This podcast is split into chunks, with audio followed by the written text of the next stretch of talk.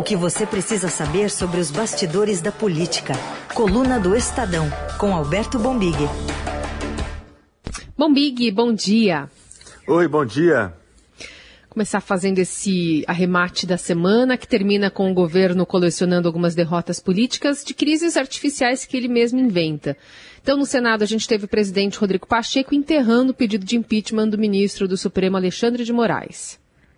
O rol das hipóteses de impeachment de ministro supremo é um rol muito taxativo. Nenhum desses fatos teve essa adequação legal da Lei 1079, de modo que o parecer da Advocacia Geral do Senado é nesse sentido, de que carece para o pedido a chamada justa causa. Esse é o aspecto jurídico, mas há também um aspecto importante, que é o da preservação de algo fundamental ao Estado de Direito e à democracia, que é a separação dos poderes e a necessidade de que esta independência de cada um dos poderes seja garantida e que haja convivência a mais harmoniosa possível entre esses poderes.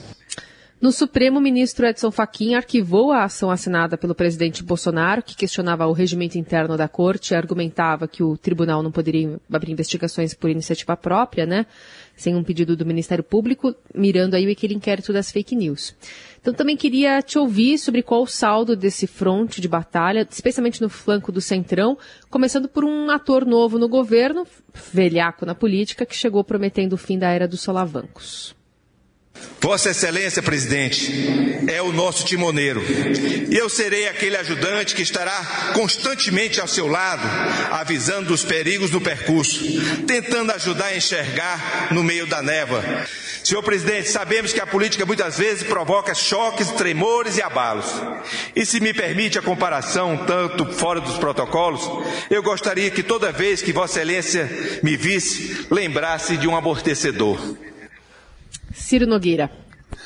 Pois é, o, o, aliás, o discurso do Ciro, o discurso foi um raro discurso, é, diria, interessante desse período bolsonarista, porém parou o discurso, né? A ideia do amortecedor é uma boa sacada, foi uma boa sacada dele, porém apenas na, a, título de, de figura de linguagem, porque na prática não, não, não vem adiantando, né? O Bolsonaro levou adiante a ideia, essa ideia do, como você disse, uma crise, fabricar uma crise artificial com pedido é, de um ministro do STF, no caso do Alexandre Moraes, e mandou o pedido para o presidente do Senado, é, Rodrigo Pacheco. Aliás, é, o Bolsonaro tem levantado umas bolas ali para o Rodrigo Pacheco cortar, que chega a me lembrar que ele que ela era de ouro do vôlei, sabe? Que tinha ali o Maurício levantando bolas pro, pro Giovanni dar umas pancadas, porque o Pacheco é, vem ocupando esse espaço, né? O Bolsonaro que ele, ele levanta essas bolas, né, dessas crises, o Pacheco vem e se coloca como, como um, um, um democrata radical, vamos dizer assim, ou, ou um, um moderado democrata, algo nessa linha, é, em que ele tem tomado posições muito fortes para defender os, a, a, democracia, defender as instituições, defender o Senado. E nesse caso particularmente, essa posição do Pacheco, ela não, não impôs uma derrota somente ao Bolsonaro, não. Porque o, o Bolsonaro é o autor do pedido, então é natural que ele seja derrotado, né? É, é, mas Arthur Lira, na comparação com o Pacheco, sai muito mal, né? Porque o Lira, a gente tem que lembrar que, que na, na outra crise artificial, que era do voto impresso, o Lira contrariou o, o, a decisão da, de uma comissão da Câmara, que analisou, a comissão especial que analisou o voto impresso, e botou a, a, o troço para andar no, no, plenário, né? É, provocou um desgaste, desgastou, desgastou colegas, gerou tensão. O Pacheco dessa vez foi muito rápido, ele deu uma raquetada no pedido, demorou pouco tempo, né? Esperou, obviamente, ali o embasamento é, teórico-jurídico da assessoria da, do Senado e deu uma raquetada. Disse que isso não cabe. Protegeu os senadores, porque não levou para plenário, e cresceu na comparação com o Lira. E o Ciro, que é um amortecedor, é isso, é isso né? Assim, a impressão que dá é que na primeira costela de vaca aí do, da estrada já deu um. já falhou o amortecedor. Vamos ver, ainda tem, ainda tem rali daqui até, até 2022. Vamos ver se daqui para frente ele faz um, um, aquela, aquela balanceamento geral, revisão, sabe aquele negócio que ele tem que fazer de vez em quando? Que fica caro pra caramba, troca os, os amortecedores. O alinhamento ia bem, né? Alinhamento. Sabe que tipo o, o amortecedor. O amortecedor hum. me lembra um comercial, é, não vou falar a marca, obviamente, mas é o do cachorro, aquele cachorro linguiça. Sim, e, e o cachorro é, é fiel. O cachorro é fiel, mas o Centrão é não, é, não é sempre fiel. E já está vendo pouca chance de reeleição do, do presidente Bolsonaro, o Centrão, ou uma parte do Centrão, né? É, não, exatamente. Essa é uma, uma, uma coisa importante da semana, né? Que a gente tem, não pode deixar de comentar essa movimentação do Lula no Nordeste, o presidente Lula teve aí fazendo uma campanha no Nordeste, uma pré-campanha, vamos dizer assim, os acordos e tal, é, provocou reações, né, na política essa semana, né. Uma das reações é essa de você ver, ver aí políticos importantes do Centrão, como na Bahia e tal, já, já é, se aproximando do PT, se aproximando do ex-presidente Lula e, consequentemente, virando as costas do Bolsonaro. E uma outra importante foi o Ciro Gomes, né? Porque o Lula teve lá no Ceará, que é a base do Ciro, foi bem recebido pelo governador Camilo Santana, e o Ciro também já saiu de novo é, é criticando o PT, criticando Lula, batendo no Haddad. Até publicamos na coluna do Estadão essa semana que o PT tá, tá é, meio combinando um pacto do silêncio aí de não responder mais o Ciro. Acho Ignorar que cada vez que eles respondem ao Ciro. É ignorar, eles acham que cada vez que eles respondem ao Ciro, eles acabam dando mais holofote, né? Que o Ciro está usando esse confronto com, com o Lula para crescer nas pesquisas. Mas voltando na história do Centrão, é aquilo que a gente sempre fala aqui, né? É, eu sei que a Carol gosta muito dessa expressão. O Centrão vai até, a, vai até a beiradinha do, do precipício, né? Às vezes, né?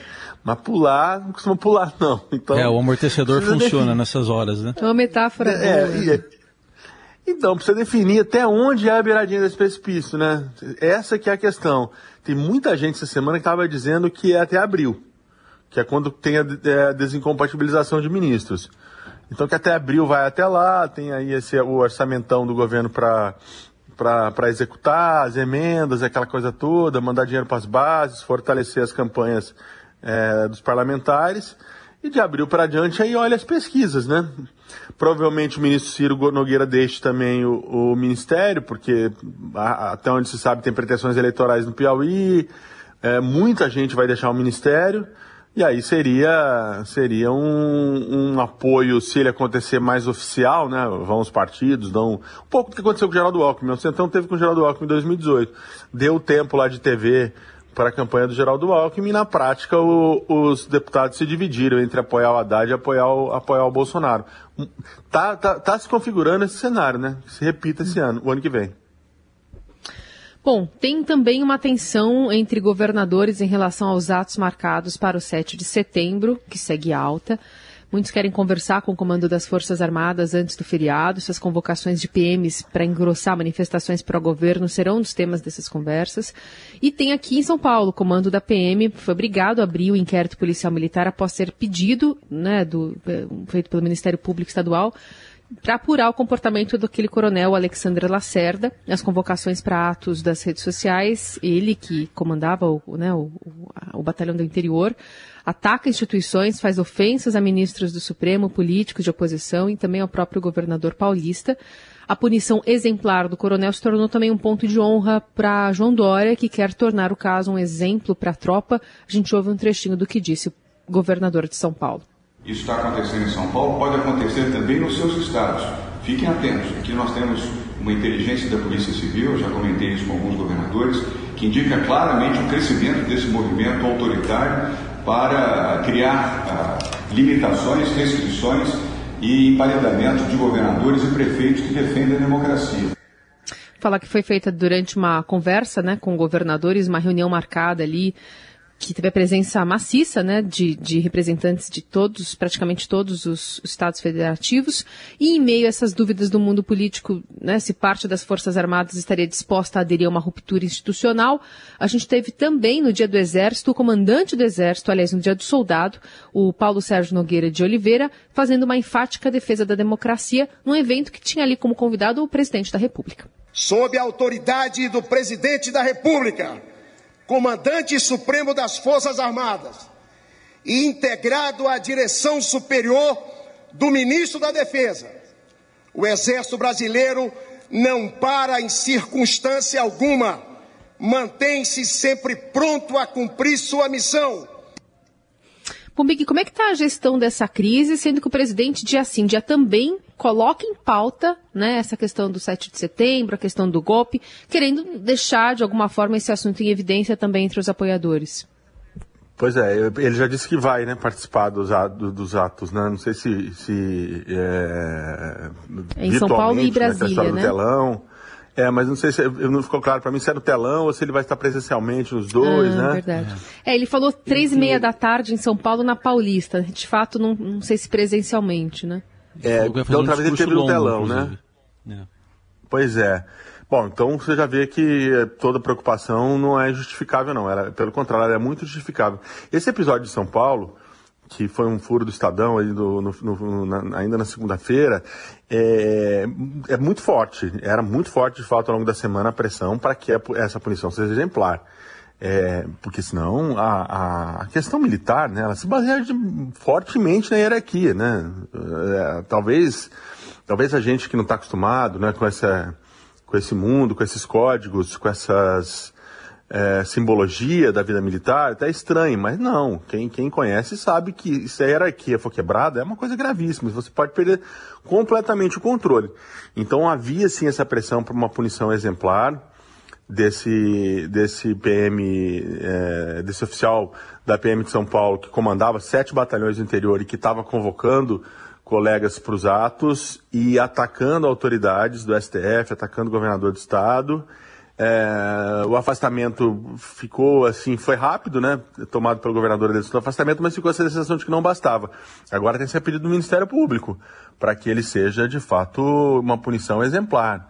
É, e que isso sirva não apenas para São Paulo, não, mas que sirva para outros estados.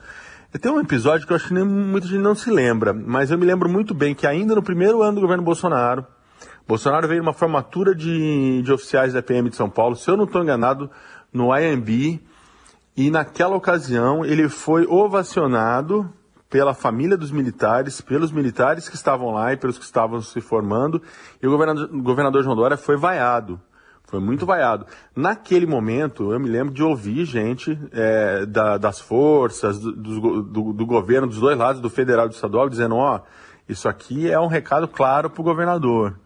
E é verdade, de lá para cá não mudou. Pelo contrário, radicalizou. Radicalizou esse posicionamento.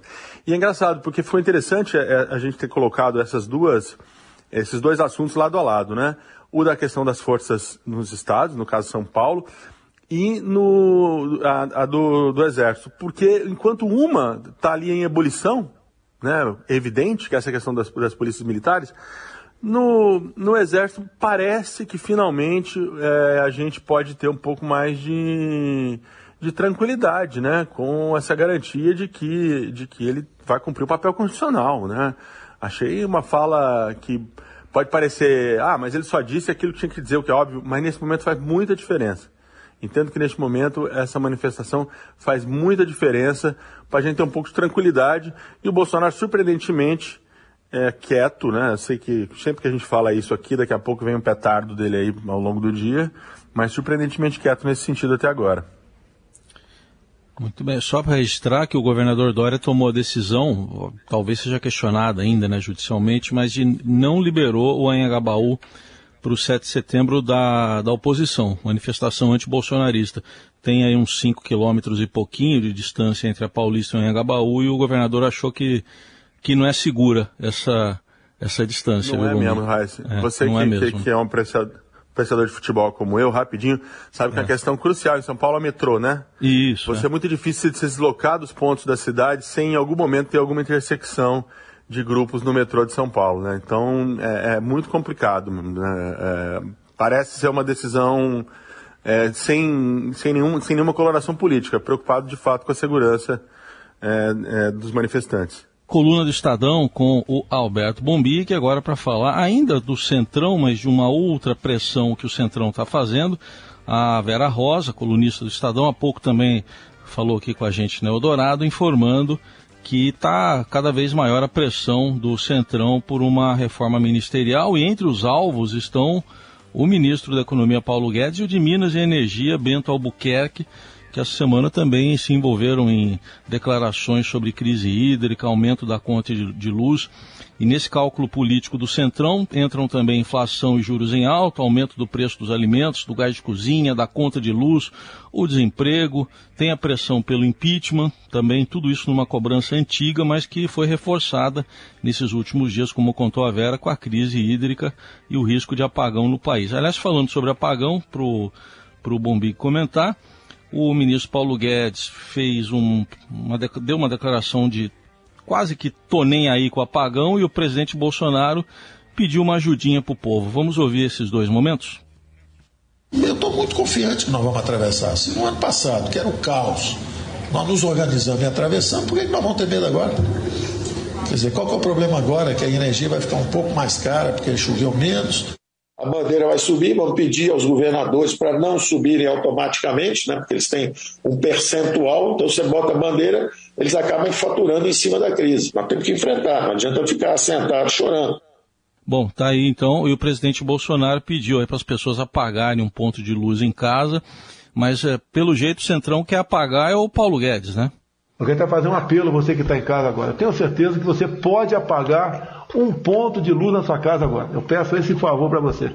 Apague um ponto de luz agora. Ajuda-nos. Assim está ajudando aí a economizar energia e a economizar água das hidrelétricas. E aí, Bombig? Acabei de apagar aqui um que estava aceso, agora poder, posso falar aqui com consciência tranquila, é isso? Isso, faz isso. Eu já acabei de apagar um aqui. Ah, não, impressionante, né? É de uma porque assim, é, é, muito grave, né, essa, essa crise, né, é, é, hídrica, ela não é pouca coisa, não. É uma coisa complicada. Ela pode, se a gente tinha alguma esperança de retomada de crescimento, esse é o tipo de, de, de crise que joga, é, joga, joga para água abaixo, mas não é o contrário, né, não tem água para jogar, né.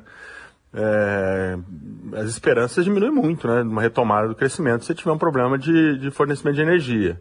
Né? E a insensibilidade do ministro da, da, da, da Economia. Ponto. Isto posto, é, o Centrão sempre quis né, a, a, o cargo do Bento Albuquerque. Né? Isso vem desde lá de trás. Eles não, não, essa pressão ela dá uma diminuidinha, depois tem, teve apagão lá, lá de, acho que foi de Roraima, aquele um apagão recente teve no norte, pressionaram. Qualquer oportunidade que eles têm de, de voltar ao ataque para ter esse, esse, esse importante cargo no Ministério, eles, eles voltam. Na questão do Guedes, o que eu ouvi ontem me pareceu ali faz um certo sentido, que é o seguinte, o Centrão não quer necessariamente o cargo do Guedes, mas ele quer o Guedes fora. Muita gente quer o Guedes fora. Acha que o ministro está tá, tá derrapando demais, está atrapalhando muito. Tem a questão da reforma, né, do, da tal da reforma do IR, que todo mundo se complicou ali, do, é, é, foi um problema grande para todo mundo. Tem essas declarações que não funcionam. A articulação do Gleisi com o Congresso nunca funcionou bem. Né? Ele, no começo do, do, governo Bolsonaro, se entendia com o Rodrigo Maia, depois também brigou com o Maia. O Maia também já, já não é mais o presidente da Câmara, então já mudou. É, tem essa questão dos precatórios muito importantes, que está na mão do ministro Ciro Gomes, do amortecedor ali, para fazer essa essa articulação, mas até onde eu ouvi também, o, é, quando fala o nome do Guedes, é, os parlamentares, é, mas por que, que não vamos ajudar? Nunca ajudou? Não se entende né, com o Centrão. Né? Se uma vez com o Guedes fora, se o Bolsonaro quiser ouvir o Centrão para indicar alguém, o Centrão falou que obviamente está disposto a, a, ajudar, né? E se ajudar bastante entre aspas aí. Mas é, essa, essa é, se o Centrão virar as costas para o ministro, como está se configurando, ou se já virou, como dizem alguns, fica complicado, né? Fica complicado porque não existe ali um ministro da, da Economia que não tem uma articulação mínima com o bloco majoritário predominante do Congresso. É, e aí ainda falta da atenção do governo, né? Da atenção. Ainda tem coisa importante para ser feita. Não dá simplesmente para jogar a toalha e dizer, mão, daqui para frente nós vamos com o que dá é, deixa o Guedes lá é, brigado com o parlamento inteiro. É, porque o Bolsonaro ainda tem coisa importante para fazer para o bem do país, né? Tomara que faça. Ainda com, um editorial muito bom, que teve grande repercussão no Estadão essa semana, é, diga ali que pouco provável que o Bolsonaro consiga, daqui até o final do mandato dele, fazer alguma coisa das reformas que o país precisa. Bom, quem, quem, que personagem a gente pode então comparar né, o nosso, com a atuação, né, na verdade, dessa semana do nosso ministro da Economia?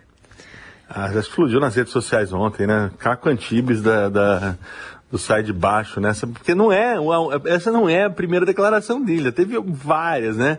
É uma coleção de, de declarações com uma insensibilidade social, assim, tremenda, né? Falar que qual o problema da conta aumentar, né? Pelo amor de Deus, né? Nossa, a gente tem acompanhado as dificuldades das famílias brasileiras, né? Uma inflação dos alimentos, é, o gás de cozinha caríssimo, a gasolina, assim, uma coisa de outro planeta. Imagina o cara que tem que pôr o chefe de família, a mãe de família, a chefa da família que precisa botar uma gasolina numa moto para ir trabalhar e voltar. O gás. É, né? Ou para usar a moto como trabalho, inclusive, né? Que hoje é muita gente fazendo isso no Brasil. É, você aumenta o combustível, aumenta agora aumenta a energia e, e qual o problema, né? É assim, é, é, de uma falta de sensibilidade assustadora. Acho que nem o Caco Antibes conseguiria, que é, nosso ouvinte talvez não esteja lembrado desse personagem, né, que era o, o personagem do Fala Bela, no Sai de Baixo, que era aquele que falava que tinha alergia pobre, ah, umas, umas hipérboles, umas hipérboles nessa linha. Ah, isto é coisa de pobre. Rico só vê o filho pela internet. Pobre é que tem que ficar tudo socado num conjugado, um olhando pra cara do. Domingo então é a derrota. Domingo é dia que pobre se visita. Como a situação tá difícil, cada um traz um prato. Toda vez que eu chego no ar hoje a bagunça tá formada, sai de baixa aí. O porteiro que tem placa na cabeça pega antena de rádio de TV. Um louro puro sangue azul, com pinta de lorde, sai de perto aí.